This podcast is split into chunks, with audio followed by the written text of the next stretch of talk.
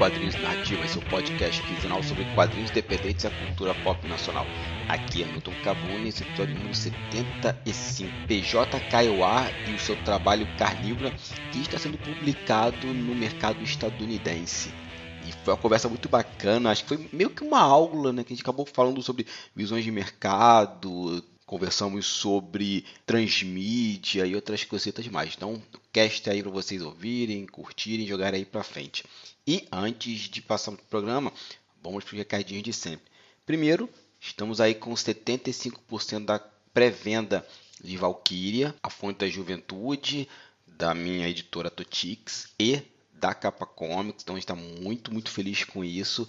E a gente tem uma meta estendida, né? A gente tem uma que é a publicação do livro de RPG da Valkyria, que está sendo organizado pelo Jorge Valpassos, do pessoal da Lampião Game Studio, que é um parceiro nosso há muito tempo, são grandes amigos. E a gente tem essa honra de né, estar tá trabalhando com o Jorge. Inclusive eu vou estar ilustrando algumas imagens também, porque minha tendinite já acabou graças às divindades.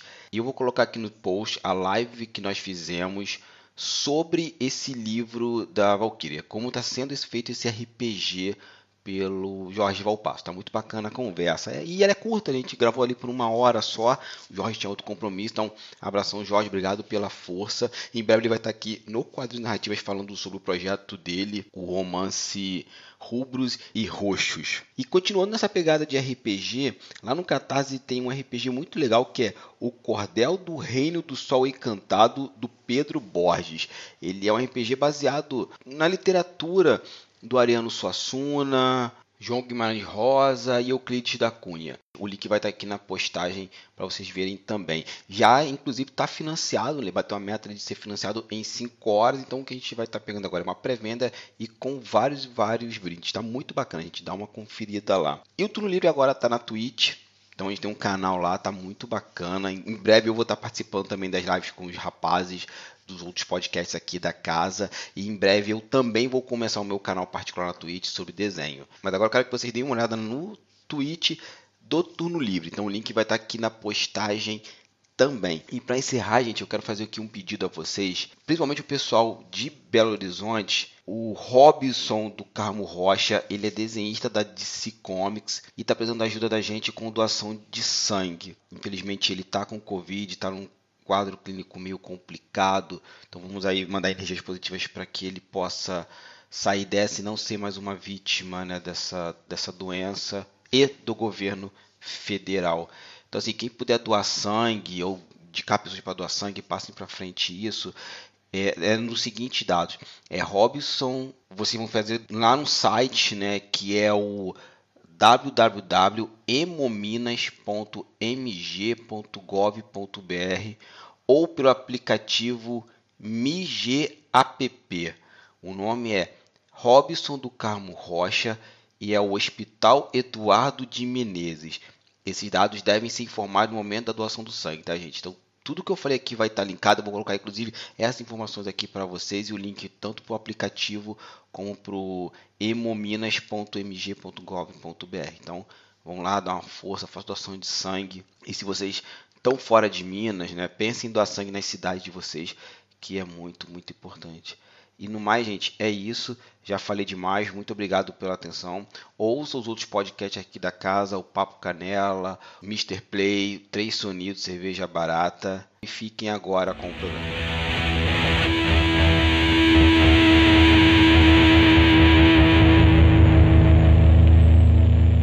Começando mais um Quadrinhos e Narrativas, hoje batendo um papo com um cara que eu admiro e que é super parceiro e que usa uma frase que eu gosto muito é que conversando a gente se encontra o grande PJ Périx Júnior. Meu querido, muito obrigado por estar aqui no Quadrinhos Narrativas. Eu que agradeço a oportunidade de estar aqui trocando essa ideia aí, que é pô, sempre enriquecedor. Pô, perfeito.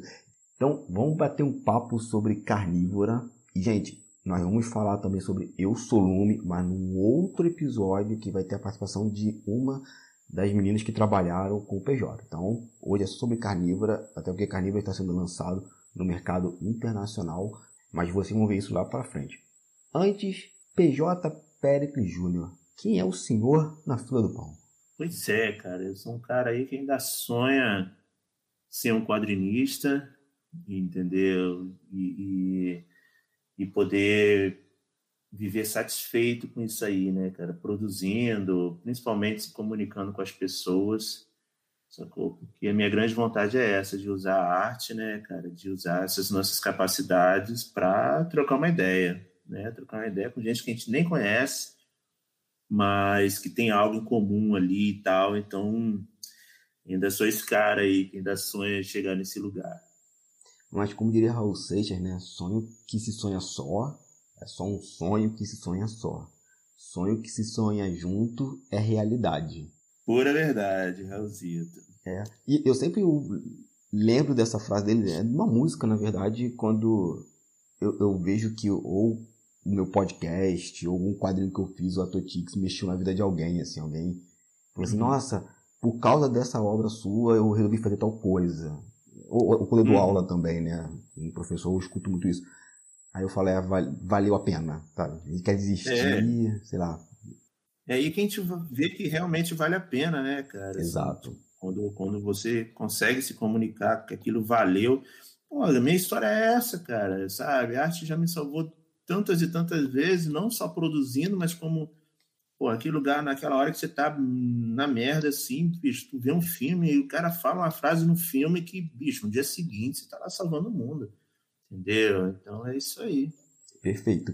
Então, já que você puxou essa parte do que a arte salvou, do seu trabalho também, como você começou com os quadrinhos, PJ? Cara, assim, minha primeira experiência assim, com quadrinho tava, era muito novo.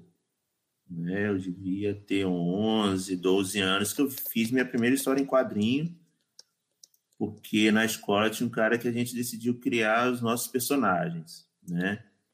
Aí ele criou o dele, eu peguei criei o meu e a gente tinha que contar uma história dele. Aí eu fui em casa e criei o Super Power, né? Mega original. Aí criei umas duas historinhas dele, assim e tal. Aí, uns três anos depois, criei o Falcon, super original de novo, que já era inspirado no Conan.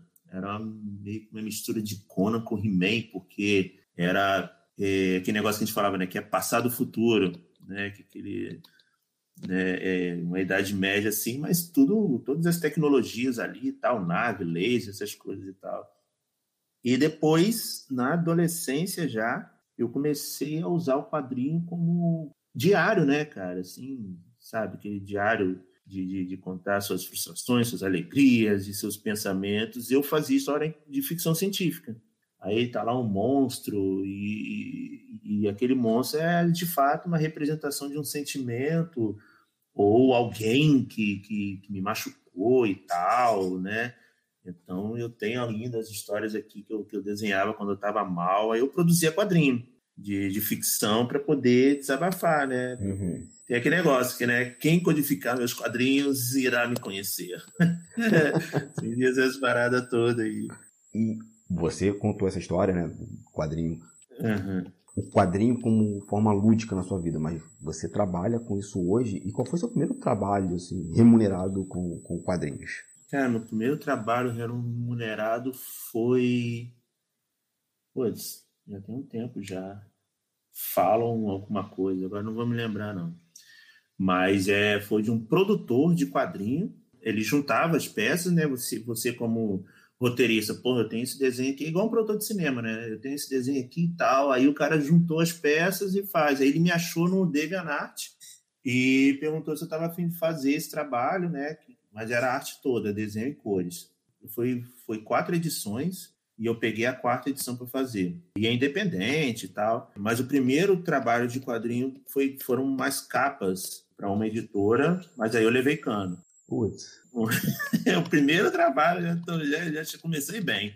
No primeiro trabalho, eu tomei um cano da editora, fiz as capas direitinho, mas na hora de receber, Aí tem aquela inexperiência, né? Você não sabe o que falar, não sabe como cobrar, não, entendeu? E deixou para lá. Mas era uma época que eu já eu estava ainda num, num, outro trampo. Aí, assim, deu para não ficar tranquilo, né? Mas, cara, o que, que, eu vou fazer agora, né? Mas eu também gostei de fazer aquelas capas e tal. Me senti importante, né? Pô, começar a viagem fazendo capa, Mas foi isso, acabou não sendo remunerado. Mas remunerado mesmo foi rolar uns dois anos depois, nessa história que eu falei, e aí pagaram direitinho, aí foi sucesso e depois foi embora. E foi editoras brasileiras ou estadunidenses? É, as duas foram nos Estados Unidos. A, a, a, do Cano e a do Pagamento? A do Cano e a outra, é, foi as duas de fora. A gente tava conversando em off, né, antes da gravação, que assim, como a gente viu o quadrinho ainda de forma muito apaixonada, né?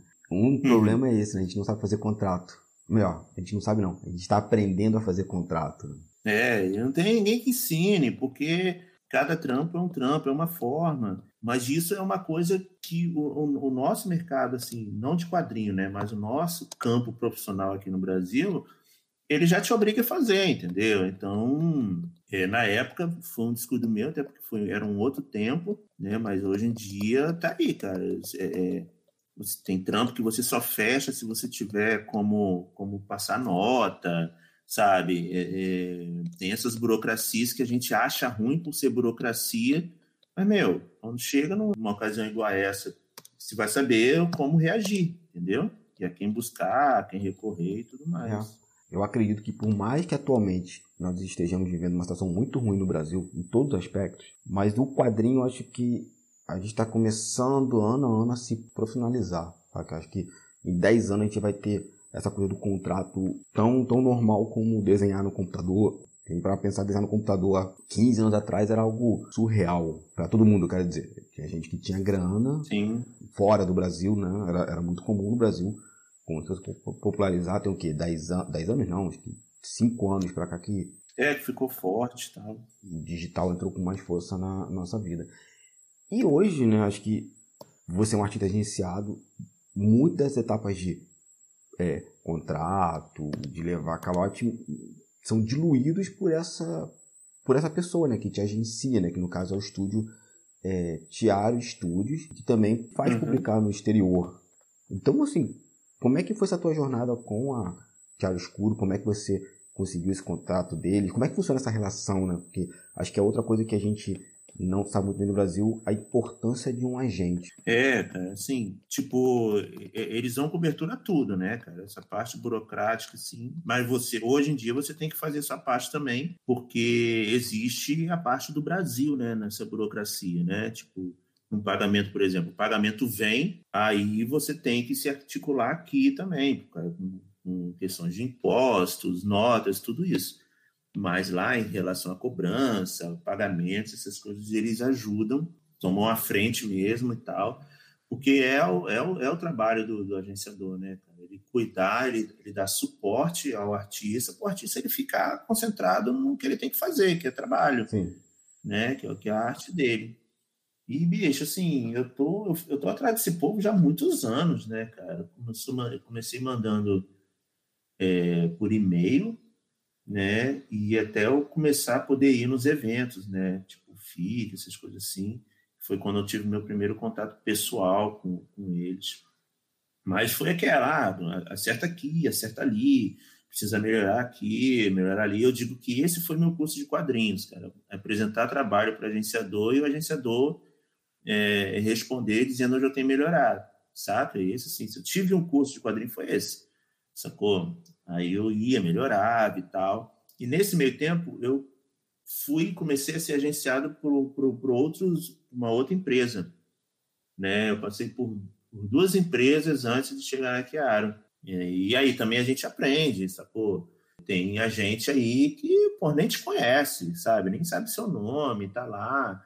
Aí outra, eu estava fazendo mais trabalho para a marca, né, da, da, da, do agenciador que ele tinha lá, ele vendia é, mexendo da, da, parada dele, eu estava fazendo mais testes e mexendo que trabalhando e recebendo. Aí, pô, é outra coisa também de, né, porque você conseguiu um agente que você vai afrouxar. Não, você está com a gente, você tem que continuar vivo na parada, entendeu? E, e até chegar agora na, na, na Chiaro, que eu já estou com eles tem seis anos que eu tô com eles já direto, assim. É um bom tempo, né? É, um tempinho já. Ah. E né, não tá aqui na pauta, agora que me veio essa pergunta na cabeça. Você lembra de quais trabalhos você já fez com a com, com essa galera, com a Chiaro? Você pode falar ou tem algum problema contratual? Não, assim, daqui pra frente não dá pra falar não, mas com eles peguei Assassin's Creed, né, cara? Acho que sim, foi o, o, mais importante deles foi o Assassin's Creed e a capa do, do Yearbook agora, né? Que a gente lançou sobre direitos universais, aí eles falam, PJ, esse ano a capa é sua. Se tem alguém para fazer a capa com esse assunto, é você.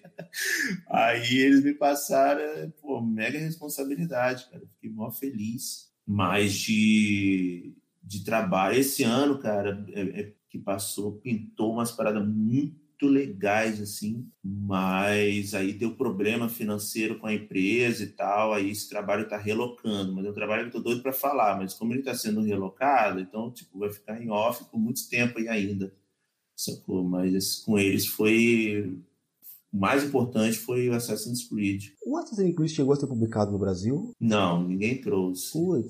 Detalhe que esse ano sai a quarta edição. É foi um seriado de quatro, de quatro volumes, né, de quatro números, uma minissérie. Aí depois lançaram o, o encadernado e, tá, e esse encadernado está saindo pela terceira vez. E ninguém, e ninguém traz aqui para o Brasil esse negócio. E, e, você fez os quatro números? Eu fiz os quatro números. Então, eu estou perguntando isso porque eu vi esse teu trabalho aqui em Portugal. Uhum. Mas daí a loja estava fechada, eu só vi a vitrine e não comprei. Até falei com minha esposa, Sim. ah, esse aqui é meu amigo que desenhou, fechou e tal. É... E aí, eu não pude pegar, né? Porque a gente estava no lockdown, reabriu. Eu vou em Lisboa e vou pegar lá para comprar, porque eu sei que tá lá em estoque ainda, tem, tem suficiente. É, é já, já é a quarta, cara. Já é a terceira vez que esse encadernado sai fora, né? Tipo, a série. E é, o jogo foi super comentado aqui no Brasil, né? E tal. E, e nem um crowdfunding assim, de editora para trazer. PJ, bacana. Acho que é isso. A gente tem que ter essa noção, né, de que é necessário na gente. E foi muito legal você falar isso dessa coisa da, da produção né, constante e o pessoal das agências está te observando, está fazendo essas análises assim, ó, melhor aqui, isso aqui já tá bom, passa para outra, tal. Uhum. Mas nesse caldeirão todo, a gente acaba é, não tem como correr que a gente acaba fazendo aquilo que gosta, principalmente porque nós somos inspirados Sim. por outras pessoas. Então assim, se você tem como citar aí duas pessoas que inspiram você, tu olha assim, tu, pô, era isso que. É nesse nível que eu quero chegar. Pode ser do passado, pode ser atual. Tá, aí é contigo. De arte, cara? De qualquer coisa. Tá te inspirando, segue em frente. É tanto nome, cara. De arte. Eu gosto muito do Chris Baquero. Baquelo ou Bacello. Cara, eu gosto muito daquela arte final dele. A arte final do Roger Cruz também é algo que, que tipo, é, é, me fascina sacou? Para ser um, um, ilustrador, assim, fazer aquele desenho de todo mundo babar, aí eu vou para Todd McFarlane, aí eu vou para Mark Silvestre e, e, e, o Frazetta, assim. Bati o olho assim e falei, nossa, olha, pô, as rachuras do Mark Silvestre, cara, é de outro mundo, entendeu? Assim, tipo, risquinho pro risquinho e tal. Curto demais. É um trabalho de monge, né? Pô, cara, é muito louco.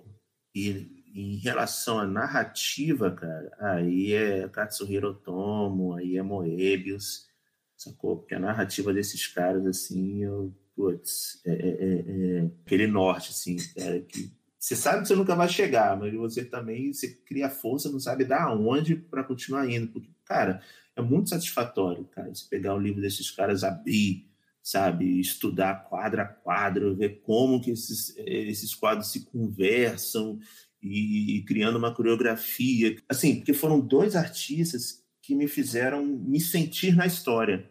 Uhum. A, a, ambientação me fez me sentir dentro da história. Isso é muito louco, cara. O cara construir um cenário ou construir uma ambientação que faz você querer pisar naquele chão, respirar aquele ar, cara.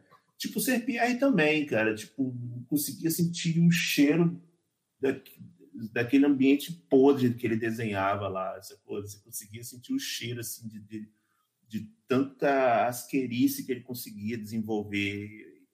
Artisticamente, eu penso muito nesses caras, assim, sabe? Como o Norte. Eu acabo de ficar triste porque meus Akiras estão no Brasil, mas tudo bem. Akira é ouro. É. é. Então, e ainda que é caro para comprar aquilo aqui, é um, é um troco considerável. Para a gente fechar esse primeiro bloco, então, você está aí na estrada uhum. já tem um tempo, então que conselhos você pode dar para a pessoa está ouvindo aqui esse podcast, ela vai pausar agora e fala assim, vou desenhar. Então, que conselho que você pode dar para as pessoas que desejam se aventurar no ramo dos quadrinhos, ilustração? E um bônus, como fazer para ser agenciado? Cara, as, as duas perguntas eu acho que tem a mesma resposta, cara, que é praticar. Eu sei que a galera já deve estar cansada de ouvir isso, mas não tem outra.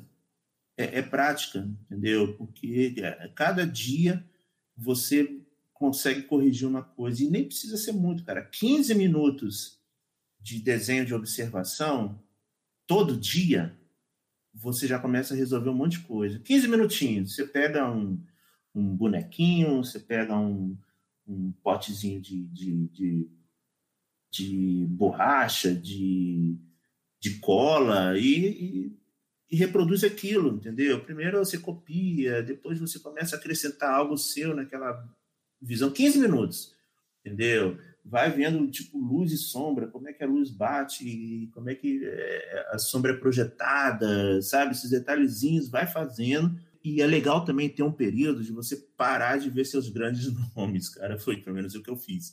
Teve uma época que eu, cara, eu, tipo, mutei todos os nomes grandes das minhas redes, assim, que eu gostava do traço, entendeu? Porque aquilo começou a gerar uma opressão que eu não vou conseguir, tá, tudo que eu faço é ruim, que não sei o que. Cara, dê um tempo de ver esses caras que a gente sabe que é humano, entendeu? Então, é, é, é, isso também, sabe? Não ficar se cobrando ao extremo e, e 15 minutos, cara, todo dia. Um desenho de observação que seja para você ir desenvolvendo um senso crítico, que isso vai te ajudar muito lá na frente, sabe? Quando você chegar para um agente, você não chegar com aquela pompa de que ele é obrigado a gostar do seu trabalho. Porque tem isso também, um monte de gente sai pau da vida com a gente porque o agente corrigiu o trabalho dele. falei, meu, usa isso a teu favor, entendeu? A gente fica meio dodói na, na hora, porque, pô, mexe, né? Ainda mais se você ralou muito para estar tá lá, dá uma mexida na, na, na nossa autoestima. Mas, meu, conserta isso. De preferência, dois dias depois manda de novo, porque o cara vai ficar ligado. Porra, o moleque já mandou de novo o negócio para mim. Tá entendendo? O cara te respondeu, dois dias depois manda outra vez. E o cara vai estar tá ligado que, primeiro, você, você já domina prazo, entendeu? E outro que você está mostrando interesse, cara. Você mostrando interesse, tu vai longe, entendeu? Acabou, que você precisa mostrar que você está interessado, ser interessado, sabe? Ninguém vai bater na tua porta, né? Ninguém vai te buscar embaixo da cama, entendeu? Você tem que ir, o sonho é seu, a vontade é sua. Entendeu? Exato. Então, vamos agora pro quadrinho aí, que é o Carnívora, que é uma história que eu gosto muito, e eu queria saber, do que se trata Carnívora, PJ? Cara, Carnívora é um thriller policial de terror que conta a história de um agente da polícia que teve sua noiva sequestrada e a pista que ele tem é, é, é uma comunidade, né? No Rio de Janeiro. E ele vai para a briga. Mas quando ele chega lá, ele saca que a comunidade não está sozinha, né, cara? Tem lá umas criaturas e tal, que sempre soa como lenda urbana, mas aí ele vai descobrir que não é tão lenda assim, sacou? E aí a trama gira em torno disso aí. Eu acho Carnívora é tão fantástico. Eu lendo, eu ficava assim, cara, isso aqui dá perfeitamente um filme meio de ação, meio de thriller. Pode crer. Dá pra fazer uma minissérie, dá pra desdobrar esse universo em várias coisas. É. Eu acho que Carnívora é uma bela é, ponta de lança para não só o universo quadrinho, mas com o universo multimediático, assim. Não sei se você já pensou a história nesse formato. É uma curiosidade que eu tenho mesmo, assim, de quando eu li aqui, eu falo, cara, isso aqui é extremamente expansivo. Pode crer. É, no início, eu só queria contar essa história, porque eu nunca vi a, a junção dessas coisas daquele jeito, assim, né?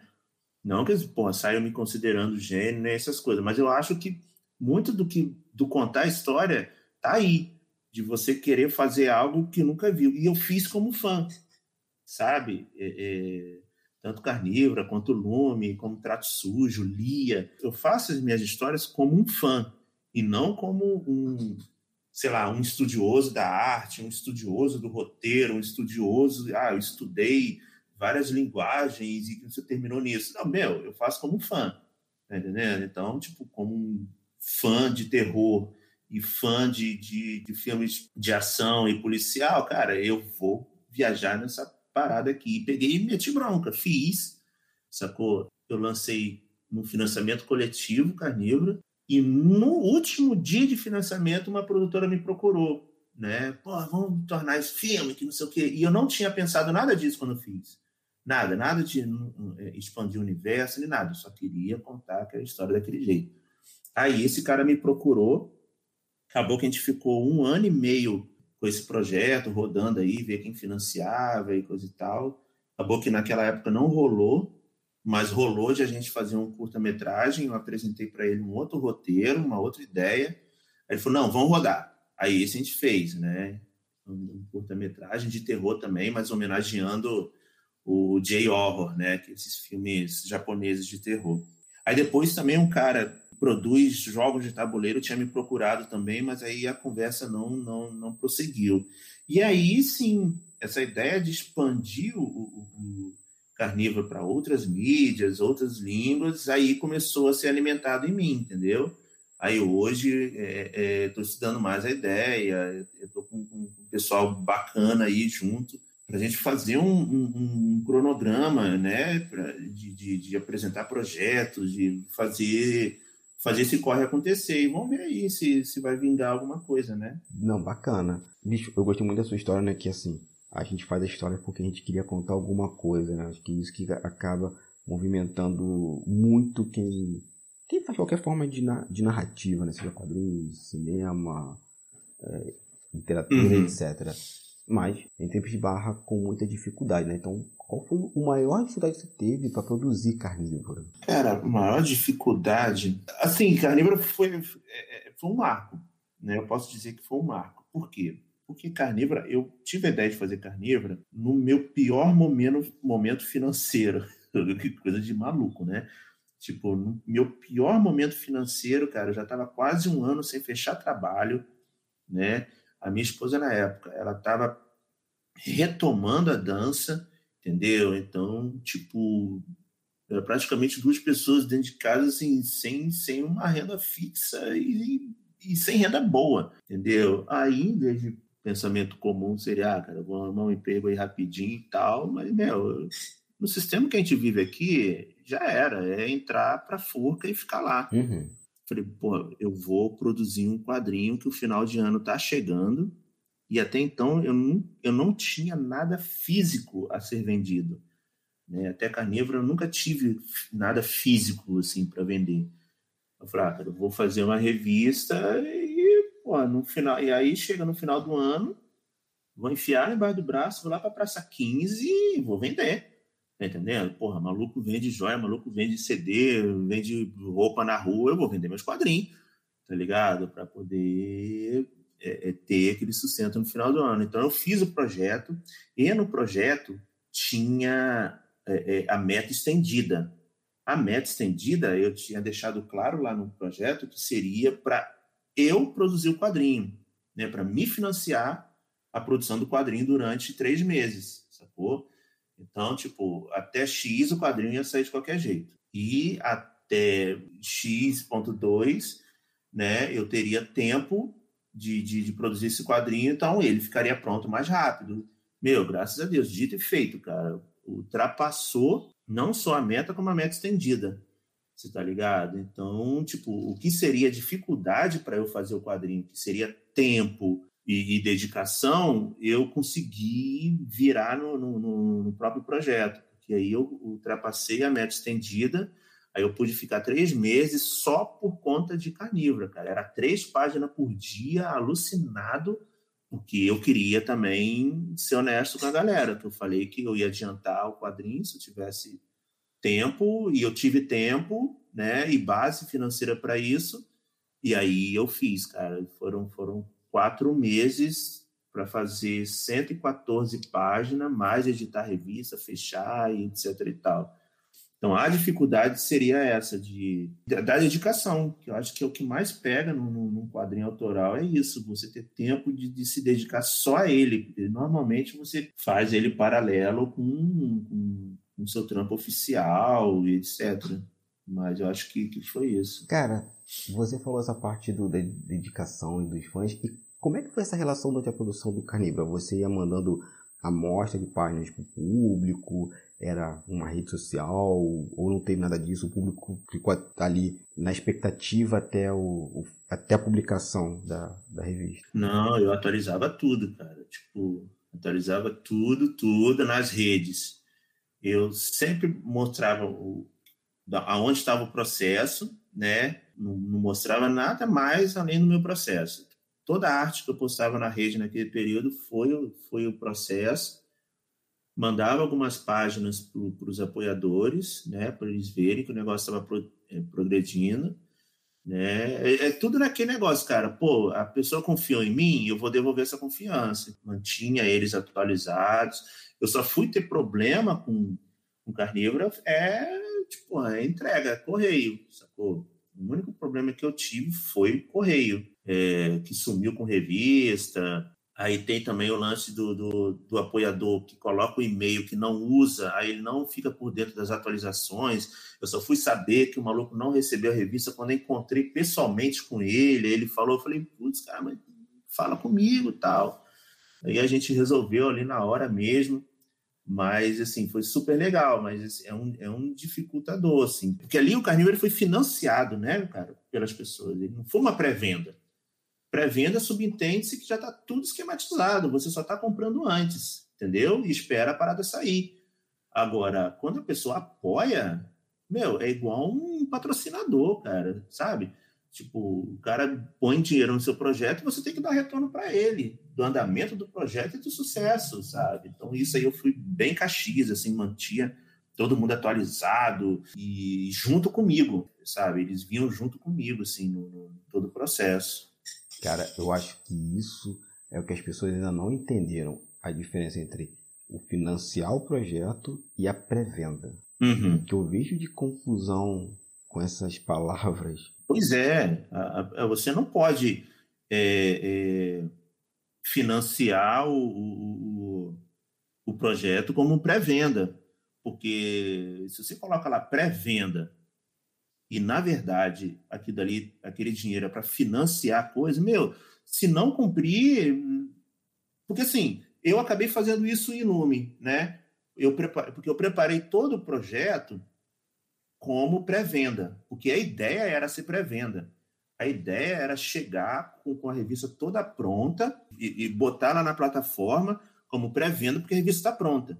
Só que, meu, nas vésperas da parada, o patrocínio não fechou, entendeu? Porque teve a confusão da Ancine, teve um monte de merda em relação à cultura e o nego saiu fora, sacou? Aí eu acabei né? Foi até erro meu mesmo. Eu acabei subindo a campanha como pré-venda. Mas, assim, teria que entregar a revista de qualquer jeito, né? Porque, cara, eu vendi a ideia como pré-venda e ela vai ter que sair, sacou? Então, eu acho que é isso, porque já vi gente vendendo a parada como pré-venda, não chegou na meta e, e não aconteceu. Eu falei, putz, então não é pré-venda, gente. Então, é, porra, é financiamento. E isso, quando você deixa isso claro para o público, e é importante você deixar isso claro para o público, o público ficar do seu lado, entendeu? Ele saber o que cobrar e o que esperar, entendeu? Pô, se ele se ele está ali ajudando a revista a ficar pronta, é um sentimento. Se ele está ali só com uma pré-vendinha ali e tal, é um outro sentimento. São duas coisas diferentes de ser administradas. E você ainda pode pegar o sentimento do financiamento e jogar na pré-venda.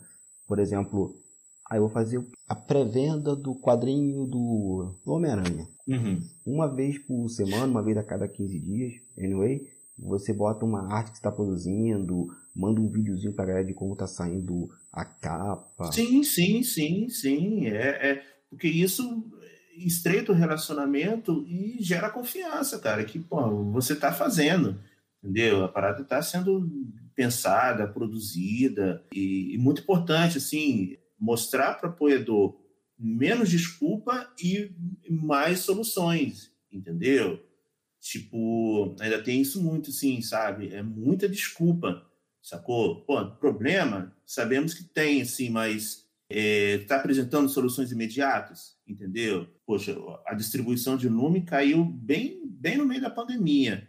Eu falei, Mandei e-mail pessoal, ó, gente, pandemia não tem como. Desculpa o atraso, mas pandemia não tem como. Cara, o correio abriu no dia seguinte, já tinha e-mail lá, né, falando a pessoa, já foi enviado, entendeu? Assim, tipo, mostrar o problema, que tá, tá havendo problema, mas, meu, reage, mas mostrar que você já tá reativo ali com uma solução, sacou? Isso tudo, assim, pô, vai gerar uma confiança no, no público que, cara, querendo ou não, é, é, é, me colocando como público agora, pô, a gente já foi muito sacaneado, sabe? Por gente que não entregou o, o produto, entregou o produto amassado e soltou, ah, cara, não posso fazer nada.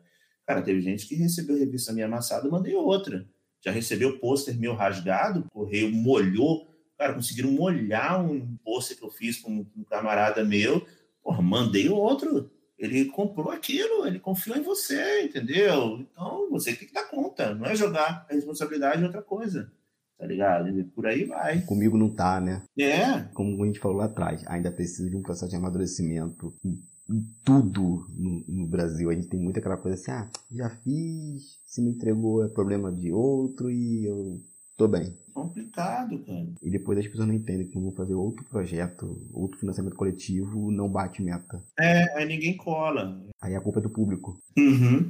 Cara, uma coisa que eu aprendi, você falou em público aí, uma coisa que eu aprendi nesses anos é o problema não tá no público. Não, não. Porque é, era uma coisa que eu também falava, ah, público vira lata, ah, que não dá valor, que é nacional, que não sei o quê. Bicho, ele, ele é o último da escala de problemas, entre aspas. Ele é uma resposta, entendeu? Não do nosso trabalho, mas resposta de todo o esquema que a gente foi criado nele, tá entendendo? A gente é criado, inserido em cultura estrangeira, entendeu? A gente aprende a, a, a, a ideia de que o que vem de fora é melhor. Isso, isso era falado em reuniões, entendeu? O maluco ia lá, é, é, ser cantor. Não, cara, seu nome tem que ser Jack, não sei o que lá das contas Union, porque nome inglês vende mais. Isso foi construído, entendeu? É, é, é, em torno da gente a ideia de ter que se parecer com o estrangeiro, porque é o estrangeiro que vende. Sacou? Então,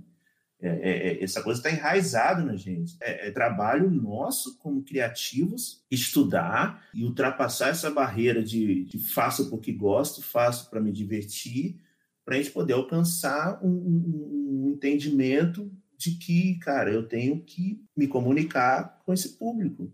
Eu tenho que criar elo, eu tenho que criar uma comunicação ali que ele vai ver uma relevância no meu trabalho a ponto de querer investir, entendeu? Quem consegue ser mais relevante do que o super-homem é complicado.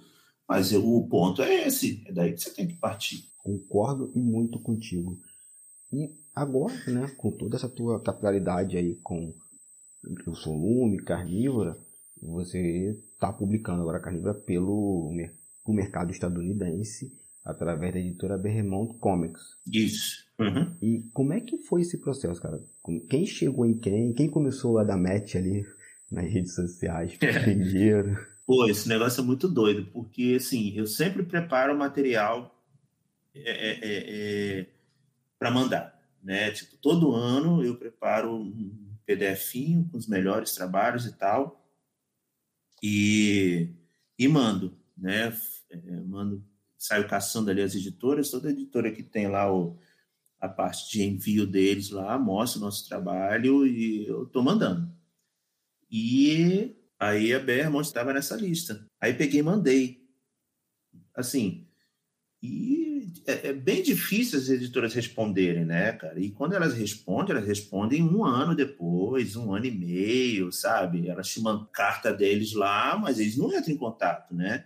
Eles só entram em contato já com, uma previsão de trabalho. E a Bert montou no, se responder na mesma hora, cara. Eu mandei, passou umas duas horinhas, os caras responderam o negócio. Eu falei, uia, que doideira é essa? Que, que, que é isso, cara? Bicho, eles já estavam com carnívora na mão. E eu não mandei carnívora para publicar carnívora. Eu mandei uns trabalhos para conseguir trampo entendeu? E lá naquele meio tinha as carnívoras, umas páginas de carnívoro e tal. Não, cara, a gente já tá aqui com a revista sua, já, já tava aqui preparando e-mail para te mandar e que não sei o que, isso que lá. Eu falei, gente, que doideira, cara. E o que, que aconteceu? A Bermont era nova. Ela vai fazer um ano agora. E, cara, ela queria diferencial na pasta dela. E o que, que o maluco fez? O maluco mandou um representante para a CCXP recolher material brasileiro. Olha a visão dos caras. Entendeu? Eu quero fazer coisa diferente, eu vou buscar um país que está em ascensão, que tem nome de artista aí pipocando para todo mundo. E, velho, cara, levou um monte de revista. Aí nessa, nesse monte, ó, já foi publicado com eles o Gabriel Arraes com Necromorphos, o, o, o Marvin Rodrigues com o Fone Fontage, o Alex Tex com, com, com Blackout publicado por eles. É todo o material que estava ali na CCXP, que, sabe, é, é, aquela parada que a gente estava conversando. Cara, é empreendedor do seu trabalho, não dá mole com as oportunidades, que uma chave, nisso aí, uma chave vira. E o Carnívoro foi nessa leva, e o cara já estava pronto ali para entrar em contato e, e, fechar isso. Eu falei, putz, cara, vamos embora. Agora, agora, sem sem mais conversas, entendeu? E aí saiu agora, no, no começo de abril. Ou seja, nesse momento que esse cast foi lançado, o Carnival já foi publicado nos Estados Unidos. Já, já tá lá, já, já tá rodando. Cara, é impressionante. Pra mim ia ser lançado ou no segundo semestre ou, quiçá, 2022, assim. Agora eu fui surpreendido. Eu, eu...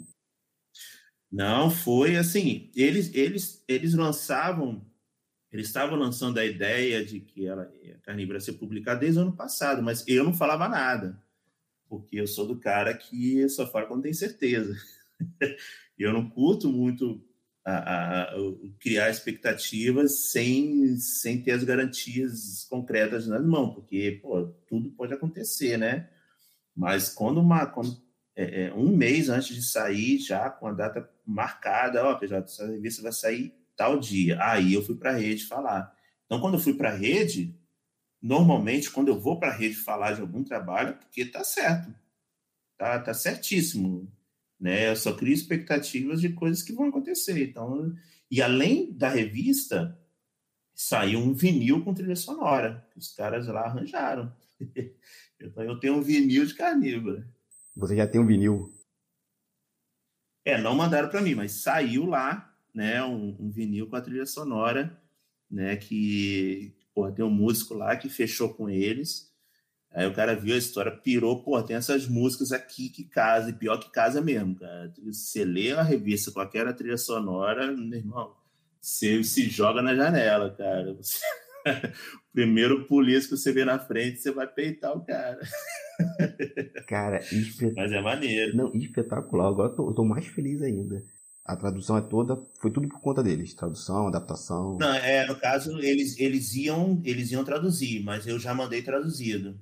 Hum. Né, mas eles já, já tinham, já tinham se colocado à disposição para traduzir, que eles tinham um tradutor lá. Mas como já tinha traduzido lá aqui, aí eu falei, ah, cara, só precisa dar um, de repente precisa dar umas correções e tal, aí vocês, né, cuidam disso. Não, pode deixar, não sei o quê. Tradução sua? A tradução foi do Café. Café que me ajudou nessa tradução aí. Saca Café? Não. O Carlos Felipe. Ah, o Carlos Felipe, sim. Sim, ele me ajudou nessa tradução aí. Obrigado demais. Aí eu mandei essa tradução pro cara. Quer dizer, antes de, de mandar algumas páginas em inglês, né, para as editoras, eu mostrei para uma amiga minha, que era nova-iorquina, só que mora aqui no Rio já há uns oito anos. Aí ela deu um pente fino na tradução Aí eu fiquei com a tradução redondinha. Aí quando eles me procuraram, ofereceram uma tradução, eu falei, não, já está traduzido aqui, é só ver se é isso aí mesmo. E foi, cara. O cara, mandei a revista traduzida, o cara leu na mesma hora. Tipo, cara, assim, o interesse é doido, né? O cara leu na mesma hora, cara, a revista toda e já me deu a resposta. E foi. Novamente, é aquela visão mercadológica do produto.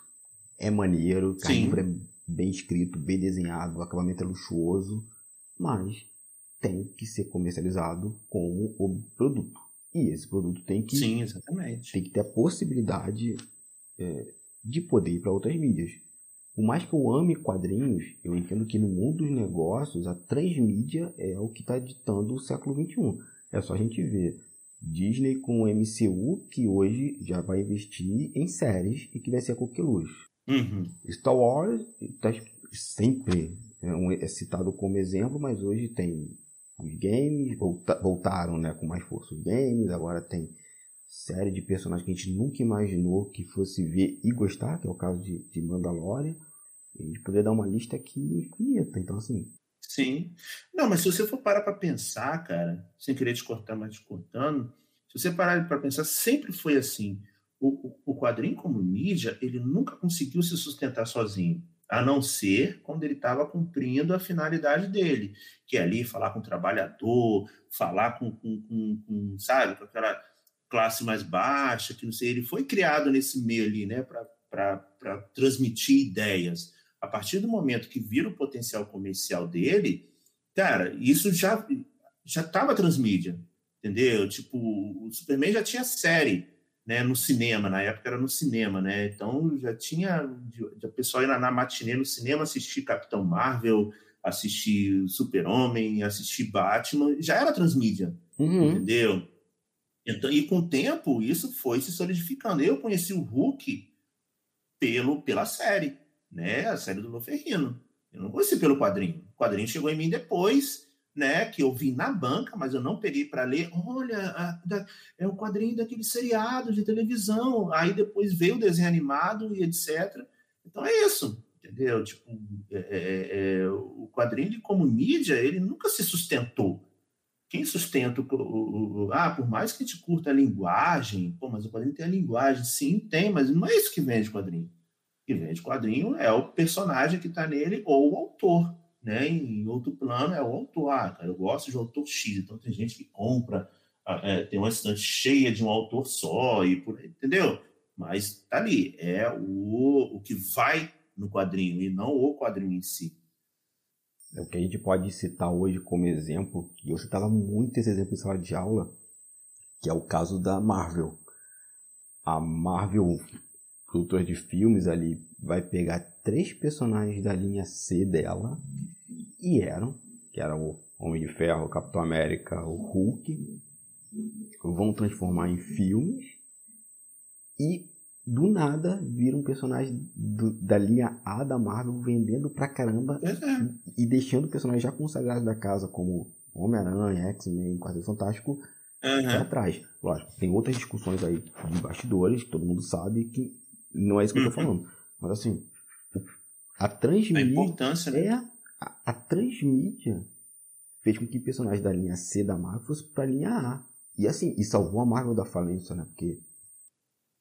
Exato. É, pela segunda vez, né? Os personagens B salvam a Marvel. A primeira foi o Blade, né? Que não salvou não só a Marvel, mas como salvou o cinema, entendeu? Porque estava numa crise. É, é, é é, criativa do cão naquela época, ninguém conseguia produzir nada que vendia, e Blade vender igual água. O que, que é Blade? De onde que veio esse cara? Que não sei o quê. Pô, é Marvel, né, gente? Aí pronto. Aí a Marvel conseguiu dar uma respirada e depois veio o Homem de Ferro, né? Eles tiveram essa ideia da Marvel Entretenimento, dela mesmo produzir o negócio em vez de vender, né? Como foi o caso do Blade, X-Men, Homem-Aranha. Não, gente, vão é que negócio de é aquela conversa de negócios que a gente estava tendo. Não, em vez de dar isso para uma produtora e ela, ela paga os direitos para a gente, que já é uma bolada. Mas todo o retorno de negócios da exploração de marca vai ficar com a Sony, né? Que é o caso do, do, do Homem-Aranha e, e X-Men. Tipo, comprei ali o direito. Pô, veio aquela bolada, salvou a gente do negócio. Mas, cara, olha quanto a Sony já não faturou em cima do Homem-Aranha, com todas a, a, as franquias que, do, de, de, filmes, entendeu? X-Men, a mesma coisa, já foi para a segunda parte de franquia, né? Que a primeira foi aquela das antigas, né, cara? X-Men 1, 2, 3, aí depois veio essa nova aí do, do, do Apocalipse, Fênix e, e, Primeira Classe. Então, olha quanto a Sony já faturou com isso e a Marvel não entendeu? Aí elas chegaram com no Homem de Ferro, cara, Marvel Entretenimento. Agora a gente vai produzir, vamos arranjar financiadores, vamos produzir e a resposta comercial disso vai ser nossa também. Pronto. Aí, aí ajustaram tudo e, e foi um sucesso tremendo o, o, Homem de Ferro, com toda a segurança criativa também, né? Porque agora é a casa que faz, entendeu? E foi embora, né? Aquela visagem, né? visagem de negócios. Como é que é a frase que você falou lá atrás? Eu quero assinar o cheque dos meus funcionários e não o contrário, algo assim. Exatamente. Aí a Marvel assinou o cheque de todo mundo, entendeu? Aí é outros 500. Aí tá bombando é porque o dono tá cuidando, tá ligado? É um, é um, é um, a, o dono que aprendeu a fazer negócio, que também não adianta, porque a maioria das vezes o dono mais atrapalha do que ajuda. Mas o dono que consegue aprender a fazer negócio, aí ele faz o negócio dele bem, entendeu? Espero que o pessoal da Warner ouça esse podcast, né? Porque eles estão precisando. Pô, com urgência total. É, porque assim, a Marvel, cara, ela, ela, ela cresceu sozinha, né? Era Marvel por ela. A DC já cresceu com a Warner, né, cara? A DC sempre foi da Warner. Então, é, tem esse negócio. A, a, Marvel era independente zona, tipo uma image, assim, sabe? Tipo, não tem ninguém acima. Agora tem, né? Agora tem, é, era subsidiária lá da Disney, mas ela era sozinha, então por isso que ela sempre ficou na, na pendenga de falir, sacou? E, mas ela deu um salto que, meu, se é para estudar plano de negócio e tudo mais, cara, é amável porra, sem dúvida é Marvel, cara. Marvel tem que virar curso aí, sabe, para a galera entender sobre empreender, sair da quebrada, da, né, da falência e tudo mais. Saber lidar com, com, o próprio produto, conhecer e saber lidar com esse produto. Saber construir relações com os fãs. Pô, principalmente, cara. Respeito ao fã e tudo mais. Sim. PJ, tá aí agora carnívora. Como é que foi em inglês, carnívora? Carnívora mesmo, a gente decidiu manter carnívora. Ah, é. Com acento e tudo. É. Bacana. Então, quais são os seus planos para o futuro agora com, com carnívora? Você pretende trabalhar mais com esse universo, expandir ele? E vocês pretendem colocar Lume também pela Berremont? Então, assim, é, o plano agora é fazer plano. Estou é, dando uma, uma repensada em, em tudo até mesmo no meu posicionamento no, no mercado. E tudo vai ser a partir daí. Né? Eu vou ver como vai ser a resposta de, de, de carnívora sendo publicada por eles, né? E aí, dependendo, a gente conversa sobre mais coisas. Mas agora, assim, o, o plano é esse, de, de, de sentar, entender outras, outras coisas. Não que eu ache que, que meu desenho já está bom, mas eu acredito que daqui para frente é prática sabe? Porque, assim, todo fundamento que eu pod poderia buscar e entender, até agora eu já fiz, né? Podem surgir mais e eu estou aberto para essas descobertas. Mas agora é prática. A parte artística agora é prática, entendeu? Assim, eu me encontrei, né? É, é, é nessa direção que eu vou e então vai ser prático. Agora eu tenho que aprender mais sobre outras coisas, assim, né? Principalmente como administrar o próprio trabalho, né, administrar carreira, plano de carreira dentro né, da minha proposta, é, é, propriedade intelectual, porque agora eu tenho propriedade intelectual, é uma coisa que a galera precisa aprender como trabalhar com propriedade intelectual, porque todo mundo ganha em cima da sua propriedade intelectual sabe? E, e, nas mínimas coisas, sabe? Quando você paga uma mesa para estar no evento, o evento ele está ganhando da sua propriedade intelectual porque ele está usando para divulgar o evento, entendeu? Pô, vamos ter um, um azale de não sei quantos artistas, cara, ele está usando a sua propriedade intelectual para é é, é, é, é, engordar o evento dele, sacou?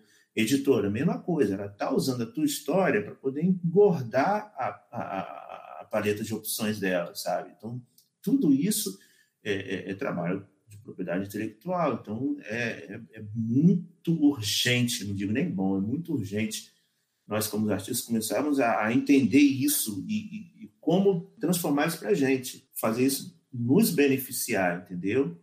Então, eu tô, eu tô nesse processo, assim, de, de aprendizado, porque senão, assim, você sempre começa do zero. Você lança um quadrinho, faz uma campanha, aí, tipo, daqui a dois anos, é a mesma coisa, entendeu? Parece que nada foi construído, assim, por mais gente que começa a te seguir, coisa e tal, mas de repente aquele outro quadrinho não vai conversar com o público do primeiro quadrinho, entendeu? Foi uma coisa que eu também senti em Lume Carnívora. Um público ele não conversa com o outro. sabe? São duas ideias diferentes ali e tal. Então, começar a entender isso e começar a fazer planos com base nisso, sabe? E, e ir embora, porque tá, tá muito bom essa fase de, de, de quadrinho, assim, sabe? Ter essas possibilidades de, de, de poder mostrar o trabalho, de, de se tornar conhecido, mas a gente ainda somos nós por nós, sabe? A gente não tem como nos Estados Unidos, uma editora que pega e abraça o trabalho junto contigo, né? É, é, não, aqui é nós por nós ainda, sacou? Então, eu estou nesse processo aí.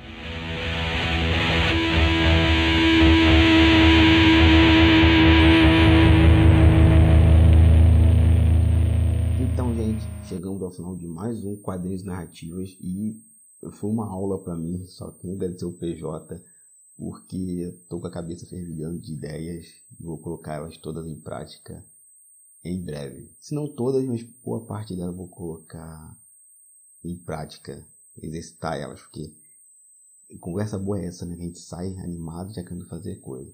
Então, meu querido, eu só tenho a agradecer a você por estar aqui falando com a gente no quadro Narrativas. A casa é sua. Volte quantas vezes quiser. Já vamos marcar a conversa para Eu Sou Lume e outros podcasts aí no futuro também. E, PJ, agora fique à vontade para fazer o seu jabá. Hum. Pô, eu que agradeço a oportunidade. Pô, é sempre bom, cara, trocar ideia assim. Que elas se renovam, né, cara? E, e brotam outras também. E é isso, Carnívora, ela está sendo lançada lá fora. A versão física aqui no Brasil ela já acabou. Né? Então, estamos fazendo um estudo de casos aí também. Mas ela tá o PDF dela está à venda no meu site. E eu sou o nome também, tá, tá lá no meu site sendo vendida lá a edição completa, né? É, com a história completinha, tá tudo lá. E siga nas redes, né? PJ Caioar no Twitter, PJ Caioarte, um temudo no, no Instagram, né? Que, pô, esse ano, cara, se Deus quiser, assim, vai ter algumas novidades bem legais, assim, de, de, de trampo meu. Então, chega lá, é, é, é, aperta o sininho lá, cara. Eu não fico postando constantemente porque eu não sou influencer. Então, o algoritmo dá uma bagunçada com as coisas, mas é, é só chegar lá, dar um, um sinozinho lá, que eu não vou ficar enchendo o saco, porque eu não posso sempre Aí a galera já fica atualizada do que vou, vou fazer, mas é só é, fica ligado mesmo, porque pô, tá, tá, tá, prometendo e tomara que, que role pelo menos a metade aí do, do, do que a gente está correndo atrás aqui, porra, já vai ser bom demais. Era maravilha. Então, gente, tudo que o PJ falou vai estar tá linkado aqui na postagem, não se preocupe, inclusive o site da editora Behance Comics. Então, é isso. Siga o PJ, ele é muito bom o trabalho dele, não vai o saco de vocês, como o próprio já disse. E no mais é isso, gente. Agradeço a você que chegou até aqui, que ouviu esse podcast. Passe para frente, compartilhe com os coleguinhas, naquele grupão da família no, no, no WhatsApp, no Telegram. E é isso. Nos vemos no próximo episódio daqui a 15 dias. Até lá, pessoal, e um abraço. Valeu, valeu, gente. Obrigadão.